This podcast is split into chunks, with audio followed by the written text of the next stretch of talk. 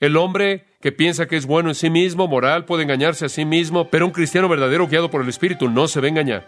Él ve la prueba en él del pecado que mora en él. Observa el versículo con atención, porque lo que hago no lo entiendo. Y después más adelante él dice, lo que aborrezco, eso hago.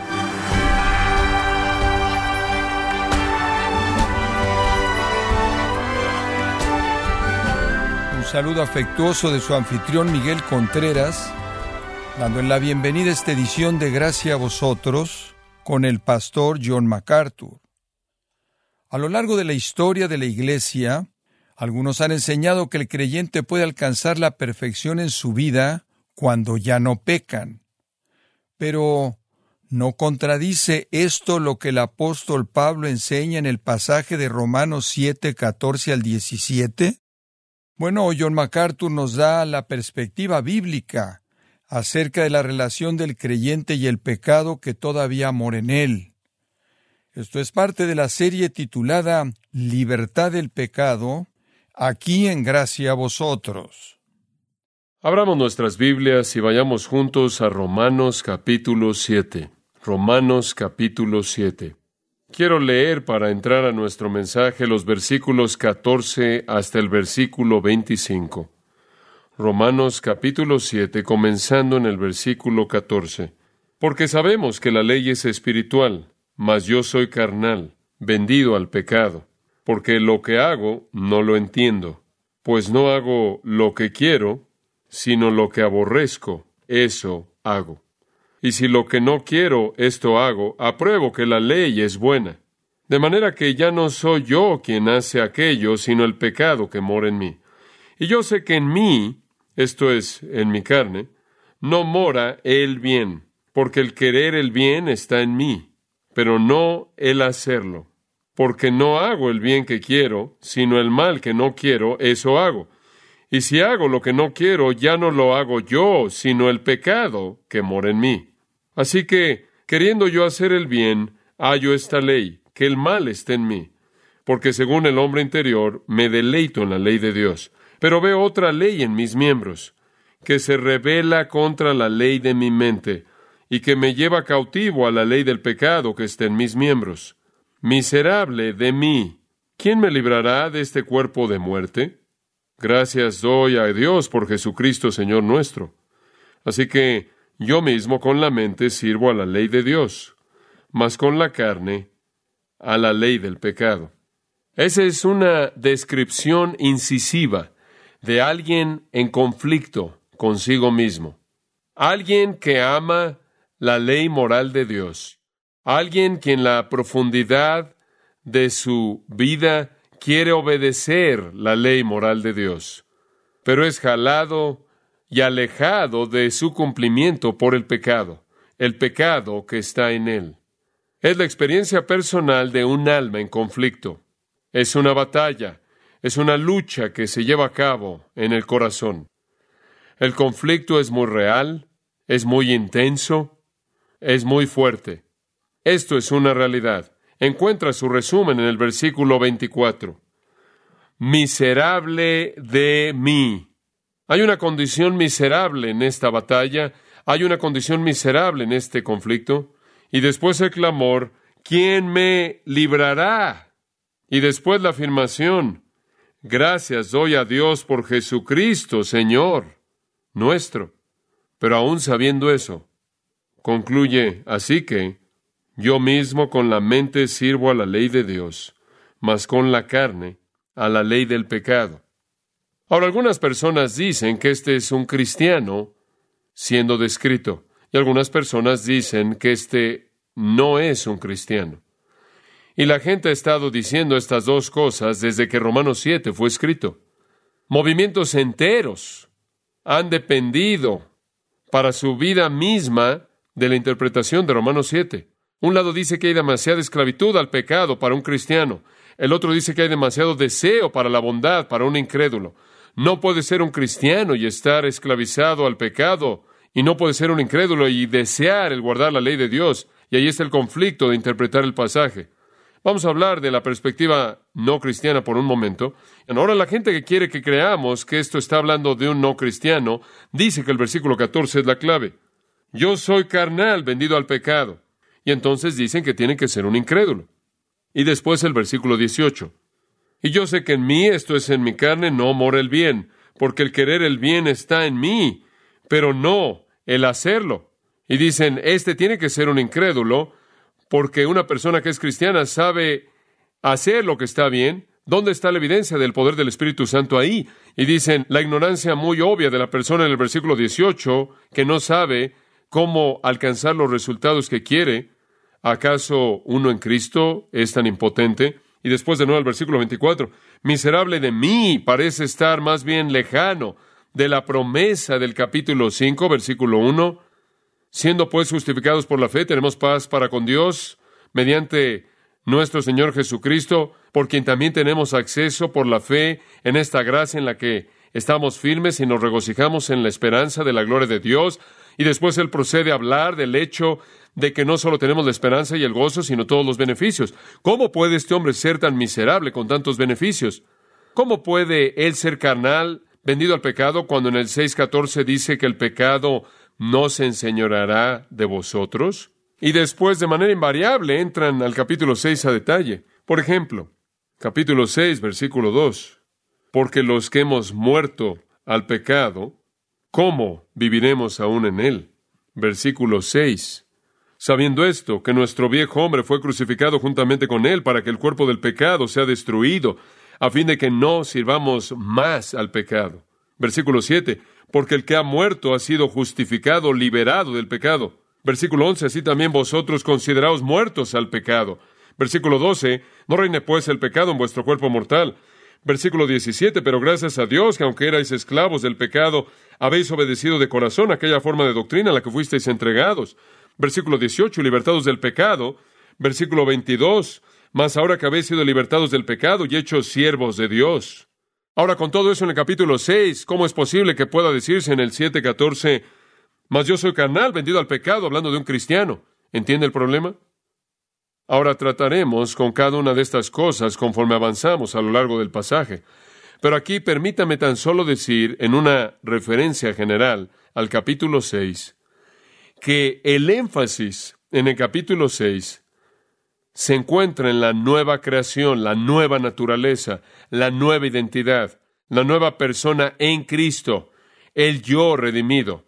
Por lo tanto, el énfasis se encuentra en la santidad del creyente y en su nueva creación y en su yo redimido, Él ha quebrantado el dominio del pecado. El énfasis en el capítulo 7 no necesariamente tiene que ser el mismo como en el capítulo 6. Y todo cristiano sabe que aunque él es nuevo en Cristo y el dominio del pecado es quebrantado y el pecado ya no lo domina, el pecado todavía es un problema.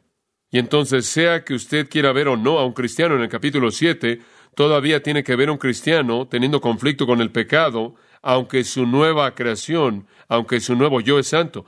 Y esa es la razón por la que es tan importante que entendamos lo que enseñamos en el capítulo 6, que aquello que es recreado es el nuevo yo, que ese nuevo yo redimido es santo.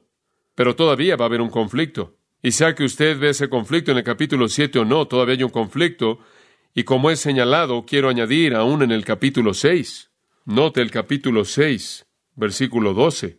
No reine pues el pecado en vuestro cuerpo mortal, de modo que lo obedezcáis en sus concupiscencias. Ahora espera un momento. Acabas de decir que morimos al pecado, acabas de decir que el pecado, el cuerpo de pecado, versículo 6, fue destruido y por lo tanto no serviríamos al pecado. Entonces, ¿por qué en el versículo 12 nos estás mandando a que no se enseñoree sobre nosotros? Como puede ver, tiene el mismo problema en el capítulo 6. Todavía tiene que enfrentar el problema del creyente y el pecado. Y en todo lo que Pablo dijo en el capítulo 6 acerca de nuestra nueva naturaleza y nuestra nueva creación y nuestra nueva esencia, él nunca dijo que a partir de ahí ya no tendremos una batalla con el pecado. Versículo 2 implica que el pecado todavía podría tener un lugar de reinado, todavía podría estar gritándonos órdenes a las que podríamos estarnos sometiendo, todavía podríamos estar obedeciendo al pecado. Siga el versículo 13. Ni tampoco presentéis vuestros miembros al pecado como instrumentos de iniquidad, lo cual significa que usted podría hacer eso. Y entonces se le manda a no hacer eso. Entonces, por un lado, el problema en el capítulo 7 es el problema en el capítulo 6 porque tiene todas esas afirmaciones acerca de que ha muerto al pecado, está muerto al pecado, el pecado no tiene dominio sobre usted, su servicio al pecado está quebrantado, ahora son siervos de Dios y están libres del pecado, son libres del pecado al mismo tiempo, tiene los mandatos a no dejar que el pecado se enseñoree sobre usted. Entonces, no se encuentran problemas en la interpretación del capítulo 7 que no se encuentran tampoco en la interpretación del capítulo 6. Observe el capítulo 6, versículo 19. Hablo como humano por vuestra humana debilidad. Ahora, ¿se acuerda usted de lo que dijimos acerca de eso? Cuando usted peca no es el nuevo usted, ¿verdad? ¿Qué es? Es su carne, su humanidad. Y entonces él dice, tengo que recordarles estas cosas porque su carne todavía está ahí. Porque así como para iniquidad presentasteis vuestros miembros para servir a la inmundicia y a la iniquidad, así ahora para santificación presentad vuestros miembros para servir a la justicia. Y la implicación de nuevo es que usted podría presentar sus miembros al pecado. Entonces, el discutir que el capítulo 7 no se puede referir a un cristiano, debido a las afirmaciones en el capítulo 6, es realmente malentender la intención del capítulo 6. Ahora veamos el capítulo 7, versículos 14 al 25, y veámoslos como si fuera un cristiano, como si fuera un cristiano el que se tiene en mente. Versículo 22. Porque según el hombre interior me deleito en la ley de Dios.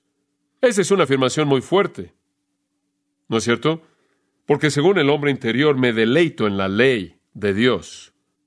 Desde otro ángulo, o hablando desde la otra perspectiva, hacemos la pregunta, ¿acaso un incrédulo se deleita en la ley de Dios según el hombre interior? Usted no encuentra una indicación de esto en las Escrituras. De hecho, en el capítulo 8 de Romanos, versículo 7, a la mitad del versículo dice que la persona no regenerada no se sujeta a la ley de Dios, no se sujeta a la ley de Dios.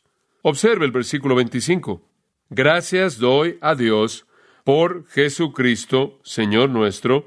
Así que yo mismo con la mente sirvo a la ley de Dios. Eso se oye como un cristiano para mí por dos razones. Agradecerle a Dios por Jesucristo nuestro Señor y servir la ley de Dios con su mente. Es un servicio del corazón, es el servicio de la parte más profunda del hombre. Y le recuerdo de lo que dice en el capítulo 8 de nuevo, que el que está fuera de Cristo no puede sujetarse a la ley de Dios. Ahora regrese al versículo 15 y obsérvelo, porque lo que hago no lo entiendo, pues no hago lo que quiero, sino lo que aborrezco, eso hago. ¿Sabe usted lo que eso dice? Para mí eso dice que hay una batalla aquí, porque la parte más genuina, más profunda de este individuo quiere hacer lo que está bien, pero algo lo mantiene alejado de hacerlo. ¿Es eso el caso? ¿Es verdad eso de una persona no salva, que realmente anhelan hacer lo que está bien, pero de manera inexplicable se les previene el hacerlo?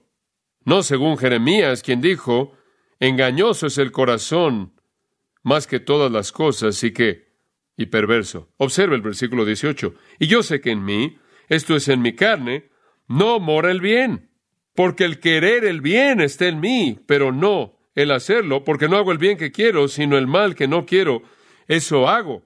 Lo tiene en el versículo 19. Porque no hago el bien que quiero, sino el mal que no quiero, eso hago. En el versículo 21, así que queriendo yo hacer el bien, hallo esta ley que el mal está en mí. Entonces el corazón y el alma y la mente y en la profundidad del individuo anhela hacer lo que está bien. La inclinación es hacia el bien, pero hay un principio de maldad ahí que hace que no sea cumplido de manera tan fácil. Sea quien sea esta persona, escucha esto, él anhela hacer buenas cosas y se encuentra haciendo qué? Cosas malas. Hasta donde puedo leer en Romanos capítulo 3, la persona mala no anhela hacer la voluntad de Dios, no hay justo ni a un uno. En Romanos 3 dice que todo acerca de ellos es malo, todo. No hay quien entienda, no hay quien busque a Dios. Versículo 11. Nadie busca los propósitos de Dios, la voluntad santa de Dios, la ley santa moral de Dios. No hay temor de Dios delante de sus ojos. No les importa Él o su ley. El conflicto aquí, la tensión, la batalla entre lo que Pablo dice, me deleito, amo, apruebo, quiero, anhelo, y lo que Él de hecho hace, creo yo, solo puede ser verdad en una persona redimida. Realmente no creo que en una persona no regenerada, en una persona no redimida, una persona no salva, realmente hay mucho de una batalla.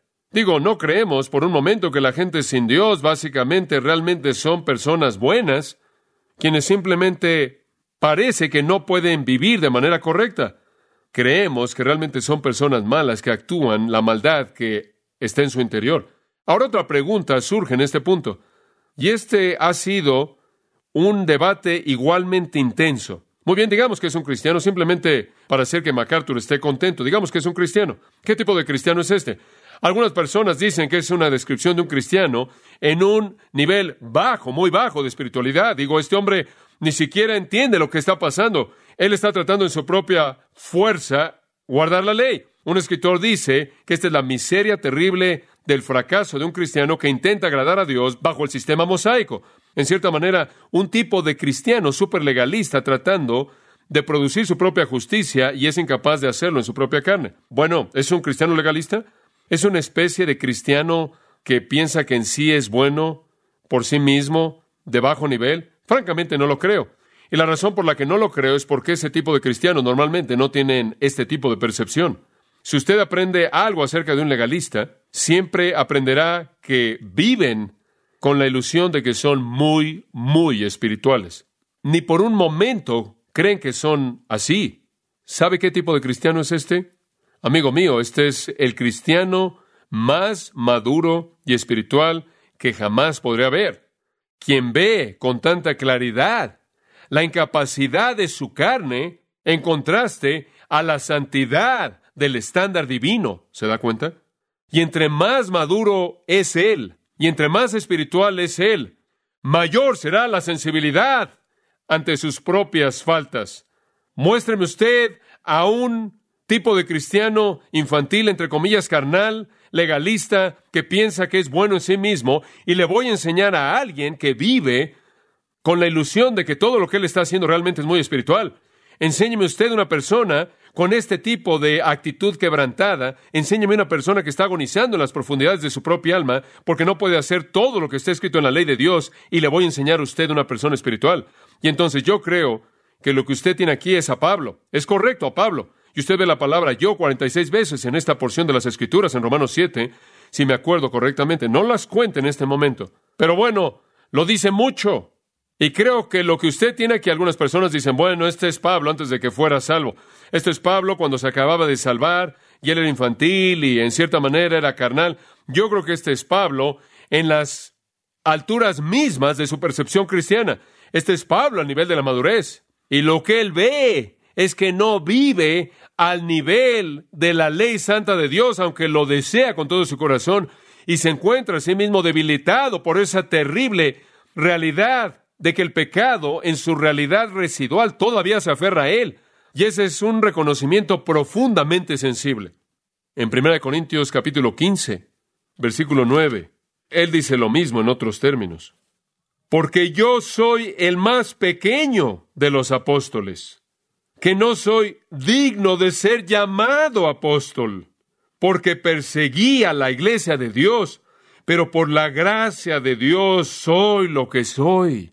¿Ve eso? Él no dice, yo estaba preparado para ser un apóstol. Él dijo que yo en este momento no soy digno de ser un apóstol.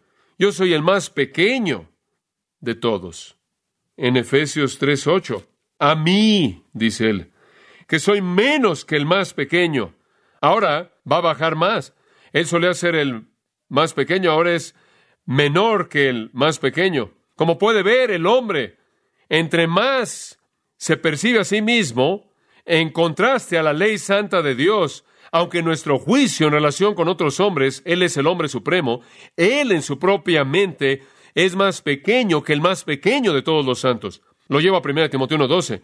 Doy gracias a Cristo Jesús, Señor nuestro, quien me capacitó y me consideró fiel, colocándome en el ministerio, habiendo sido antes blasfemo, perseguidor, injurador, pero extendió misericordia porque lo hice en ignorancia, en incredulidad, y la gracia de nuestro Señor fue mucho más abundante con la fe y el amor que es en Cristo Jesús. Palabra fiel es esta, y digna de ser recibida por todos, que Cristo Jesús vino al mundo para salvar a los pecadores, de los cuales yo soy que el primero.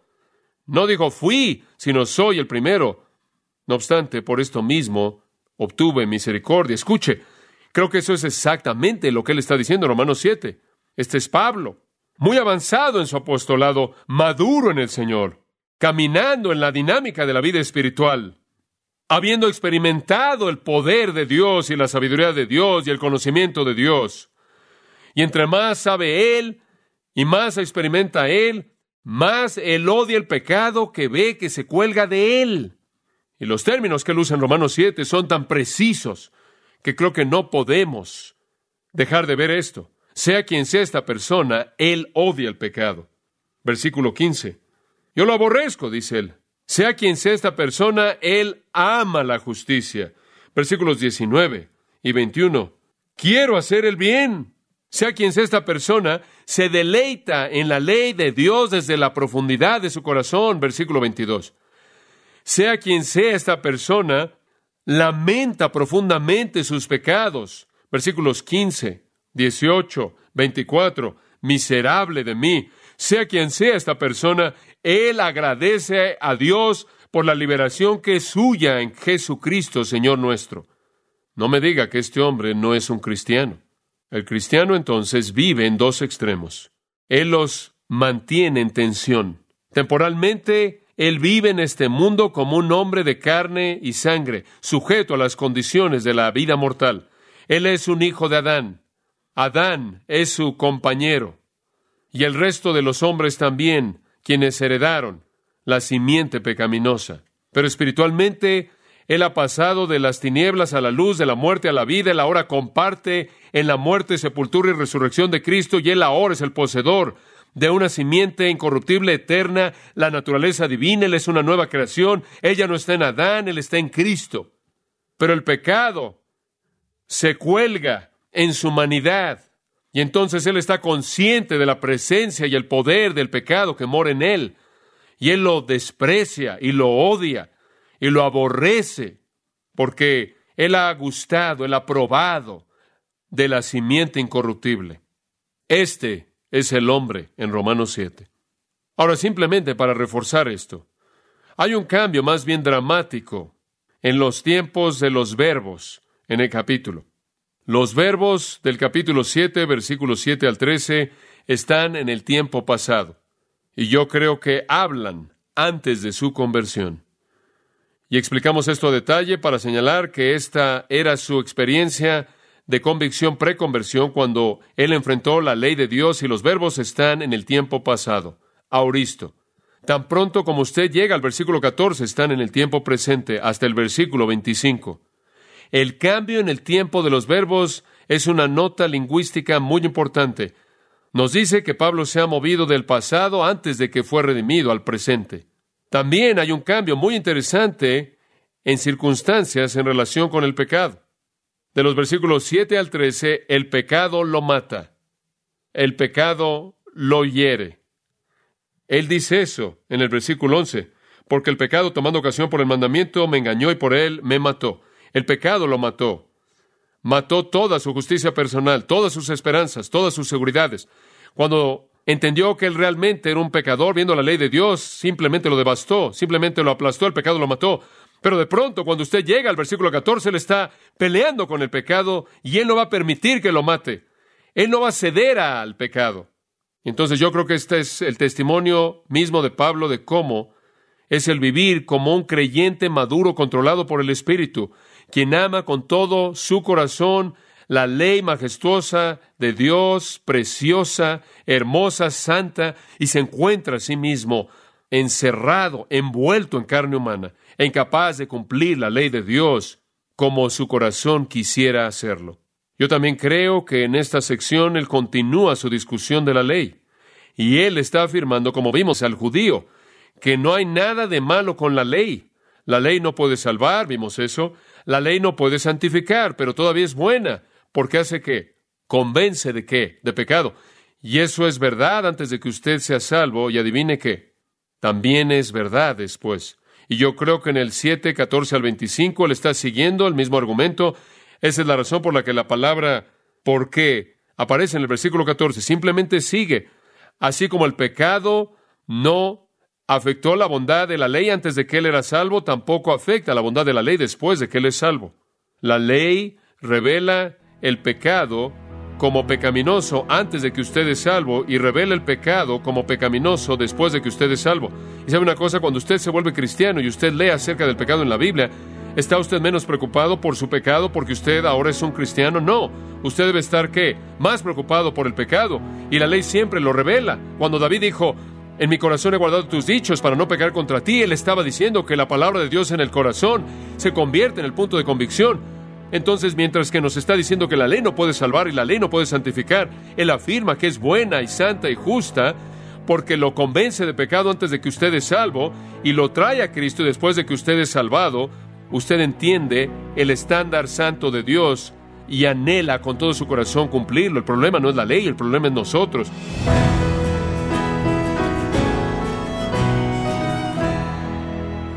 John MacArthur nos recordó que cuando se trata de la obediencia a la ley de Dios, el problema no es que las normas de Dios sean muy altas, sino que nosotros estamos manchados por el pecado.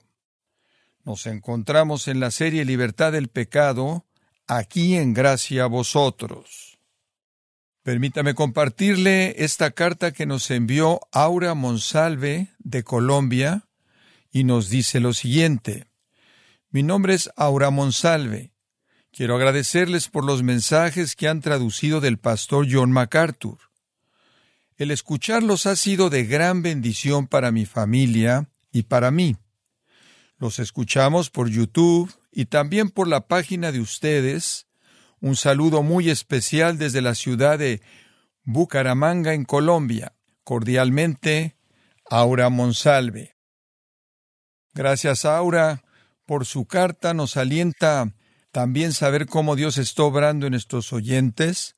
Y a usted, estimado oyente que nos escucha y no nos ha escrito, puede hacer lo mismo que Aura, tomar unos minutos y expresarnos cómo Dios está haciendo su obra en usted a través de gracia a vosotros. Si tiene alguna pregunta o desea conocer más de nuestro ministerio, como son todos los libros del pastor John MacArthur en español, o los sermones en CD que también usted puede adquirir, escríbanos y por favor mencione la estación de radio por medio de la cual usted nos escucha en gracia a vosotros. Es importante conocer no solo el país y ciudad de donde usted nos escucha, sino también la radio. Para quienes contactan nuestro ministerio por primera vez, pueden solicitar una copia del mensaje de promoción sin costo alguno, un mensaje por oyente, únicamente.